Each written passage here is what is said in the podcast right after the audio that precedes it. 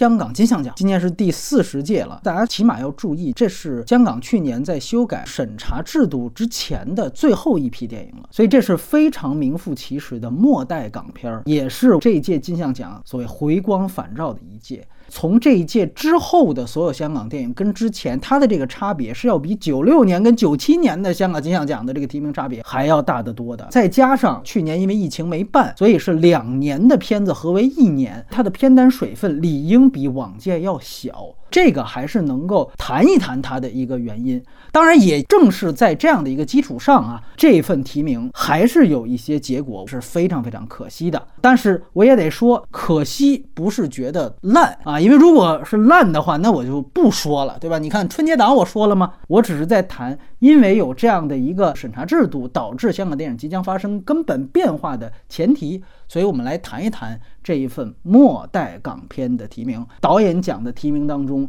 许鞍华的一部纪录片《好好拍电影》的导演入围了，等于就是说，一个拍人物纪录片的导演入围了最佳导演奖的提名。呃，那你说，如果这样的话，那么是不是所有 DVD 里面看的这个花絮碟的导演幕后花絮的拍摄团队就都能提名主要的电影奖项的导演奖呢？首先，我们知道，因为香港金像奖它没有纪录片单元，这跟金马不一样。但是，就之前哪怕你是有什么纪录片入围最佳电影，那可能都没问题。但是，导演奖的含义是什么？包括你看其他的节展有没有说导演奖给纪录片的？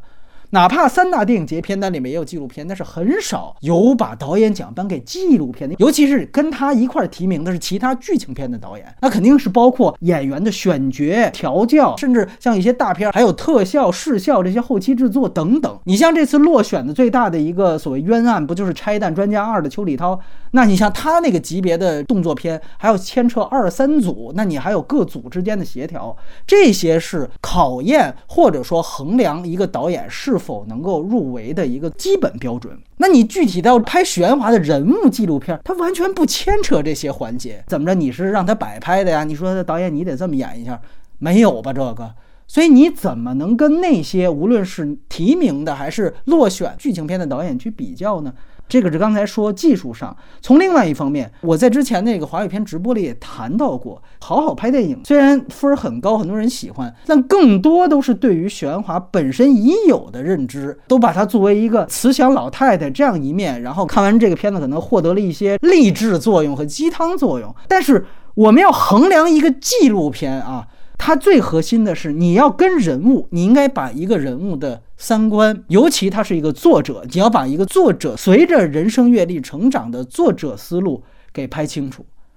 这一点在这个电影上恰恰是他的最大短板。应该说，他连一个导演的作者表达到底是什么都没有把握住。我们当时举了一个例子，就是最重要的《投奔怒海》，它是一笔带过的。《投奔怒海》最近你看那个 CC 刚刚出这个修复碟，都把这个片子选进来啊。他很少出华语片，挑第一个玄华电影就是《投奔怒海》，它甚至是香港影史最重要的电影，都不只是玄华个人，是香港影史上最重要的电影。那你从这个角度来说，这个电影包括它背后的价值和那个时期许鞍华为什么要创作那个电影，这些都是我们需要通过拍作者的纪录片看到的，完全没有。这个电影是没有思想的。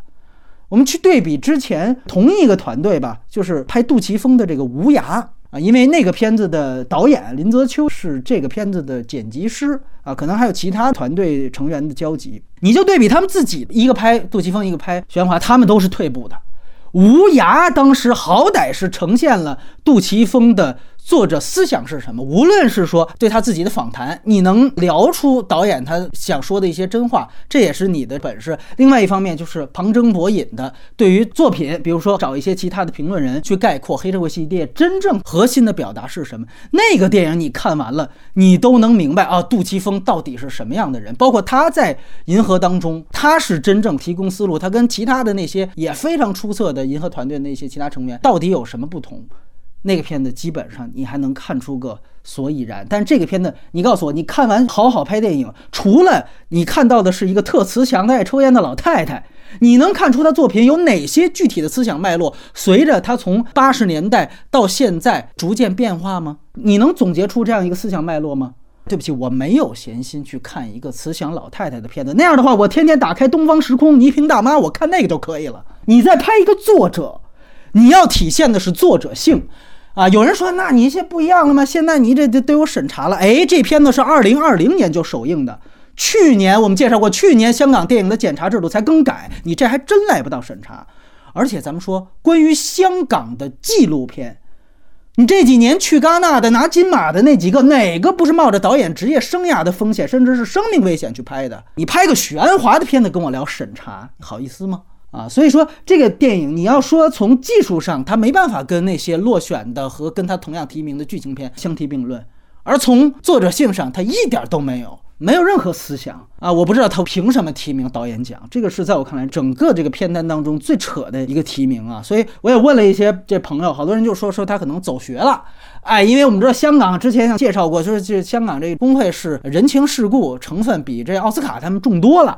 加上呢，我们都知道许鞍华导演呢是一个香港金像奖一块宝，所以只要许鞍华导演一拍片子，金像奖必然会大量提名啊。只能说，因为他这次这个第一炉香呢实在是太次了，哎，实在是太次了，所以只能说是给一些这个装修奖的提名。哎，这确实业内都看不下去，但是我们也得肯定这块宝啊。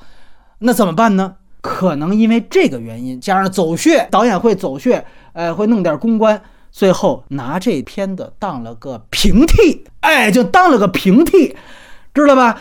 呃，与此对应的，你会发现，就这种沾着人情世故，我说什么我都要给重要的香港人才奖项的这种平替奖项，还有这个视效奖里边这个徐克，你看徐克这次说倒了这个长津湖，而且他算是联合导演之一。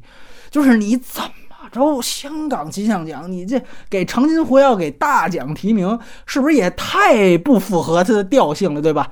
这都是实在是难以下咽。但是。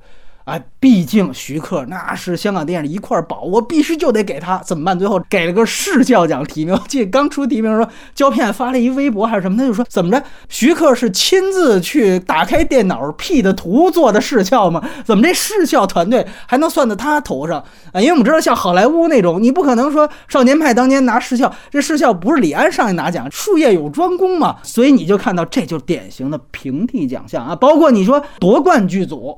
啊，一样道理。陈可辛他们说，上一届这干儿子曾国祥的《少年的你》，这一届直接干爹就得也得提名。陈可辛要不算过分的话，你看里边那白浪，我们就说是郎平亲女儿演郎平的年轻时候，这都能拿着提名，这都很搞笑嘛。啊，你要说呀，亲女儿演妈，那就一定是演技最好的话，那以后别找专业演员了，直接找亲戚客串都多过瘾啊。所以说这里边真正你回到导演奖和大奖哈，配得上提名的就两位，一个是陈木胜。还有一个就是郑宝瑞啊，怒火和智齿，智齿是这里边拿到提名最多的，这个完全没问题，完全没问题。这是这几年香港电影里面最出色的电影啊，这有机会我们再谈，因为现在是实际上还没有正式资源呢。当然，这个怒火中案当时我们也都提到过，他们两个提名没问题。如果你要说还有哪三个配得上提名的话，《手卷烟》《拆弹二》和《浊水漂流》这三个导演，再加上刚才提到陈木胜、郑宝瑞。才是这两年香港电影最强阵容啊，也是可以说是末代港片的最强阵容。这个阵容拿到金马、拿到金鸡都是碾压的啊，就是我刚才提到这几个片子。所以借此机会，如果还有哪个你没看过，你可以去看一看。所以为什么我说我还是想聊这一届香港金像非常强，确实是，哪怕我们把落选的拽进来，很强。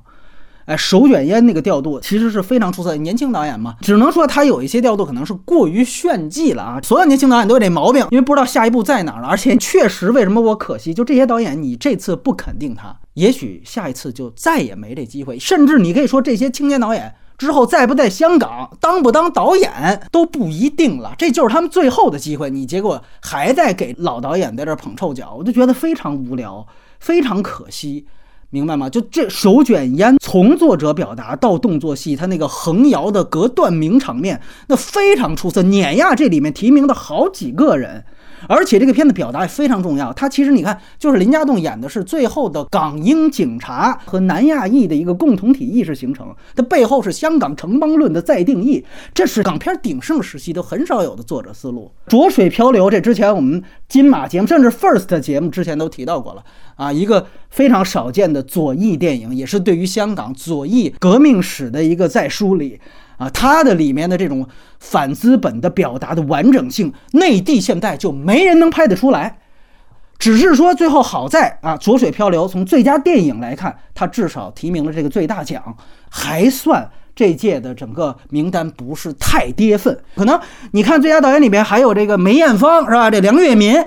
大家可能也觉得这片儿也不怎么样，但是相对刚才我觉得更不能忍的啊，你必须要看到它毕竟是香港这几年很难得的一个票房爆款，这个票房加成很重要。再加上呢，香港女儿的传记片嘛，它全部都是关于香港成绩反映在这份片单上的一个写照，有这么一些光环。它入围可能还没有刚才我提到的那几个槽点那么过，但是确实，你如果单纯从电影质量上来讲的话。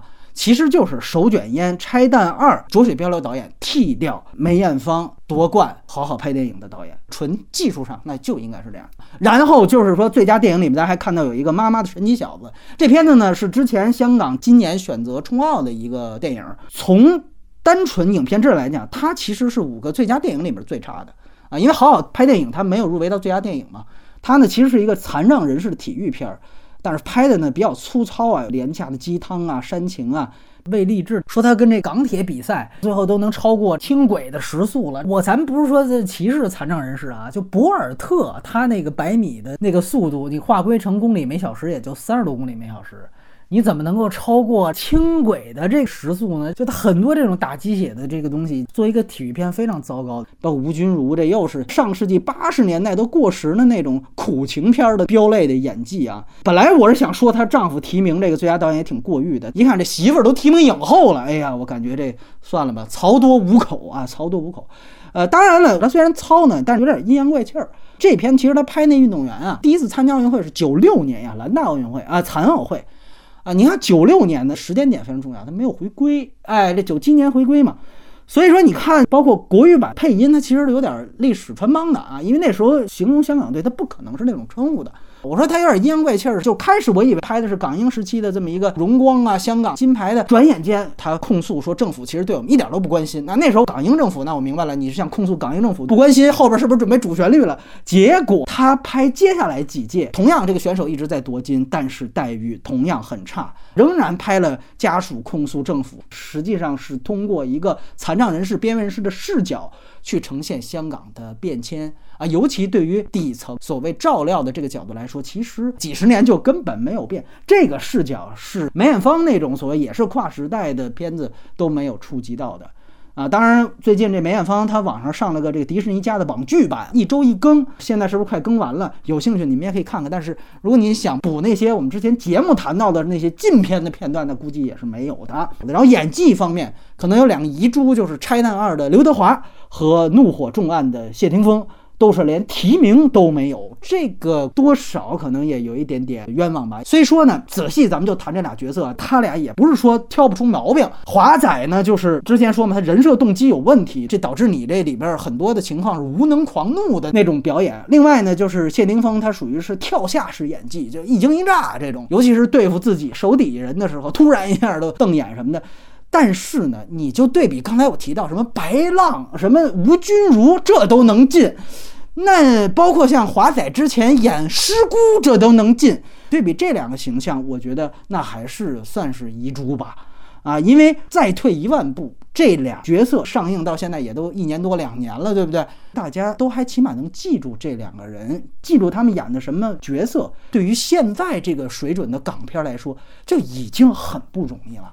你回想现在这十年，有多少香港电影的这主角能让大家记住？就当年哪怕古天乐称帝的这个《杀破狼三》，你说那个角色那能有让大家多深的印象吗？那也没有。你谢霆锋这个小丑是反派，或者说警队里面的那个华仔，我觉得相对来说还算是有血有肉吧。咱不能说就拿奥斯卡的标准去衡量金像奖，甚至衡量一切华语电影，这都是过高要求。那么这个最低标准，这俩演员其实是达到的，而这份名单当中很多其他演员是没有。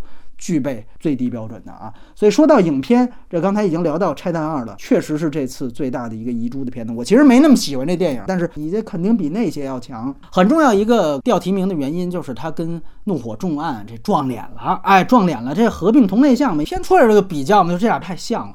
而且呢，你要这俩片子去比，那《怒火》毕竟是吧？陈木胜导演这死者为大啊。那当然了，我是非常喜欢《怒火》的，所以无论有没有缅怀，我都觉得他拿提名很值啊。所以我说，如果说真的替《拆弹二》遗憾一下的话，他替的也应该是。那些神奇小子好好拍电影那些人，包括呢，你看这次还有像什么女配，你发现一共有六个提名啊，五个人六个提名，这个我不知道是不是票数相同什么原因，但是他其中一个人俩提名嘛，廖子瑜确实你在规则上，你说奥斯卡他有同人这么一个规则，你现在这么一个六个提名显得很儿戏。实话说，这就跟我之前在金马的建议一样，就你现在已经变成一个区域性奖项之后，你要为了保持门槛和基本水准，别让人觉得这是一个金酸梅的片单的话，那么以后香港金像奖它应该试着去缩减提名名额，而不是说我这出现什么情况，我就恨不得还加一个。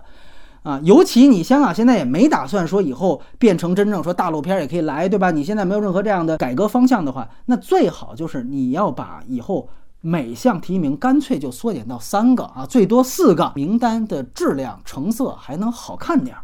不然，尤其是审查制度出现之后，你这个片子的精品率肯定会进一步下降。那以后你还这么多的选项，那一定会片单更难看。你别看我今天吐槽这么多，这可能就是香港未来十年最好的一份片单了。